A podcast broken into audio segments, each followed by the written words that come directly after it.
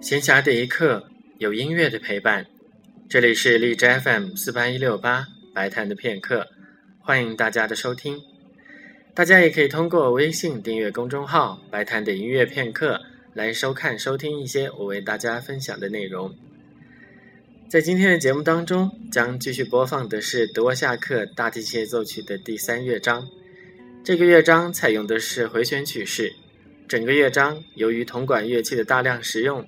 所以很有一种雄壮的色彩。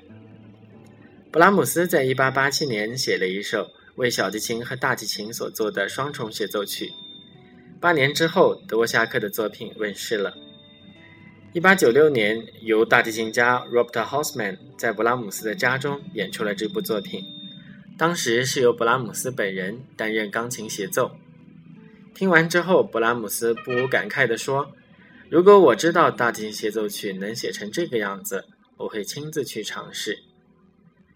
第二年的一八九七年，德沃夏克的大提琴协奏曲由维也纳爱乐演出。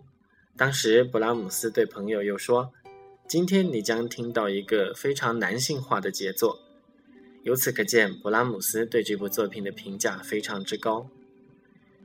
这次所选的三个乐章分别来自三位不同的演奏家。第一乐章来自席夫，第二乐章来自女大提琴家陶尔，第三乐章则是由法国大提琴家富尼安演奏的。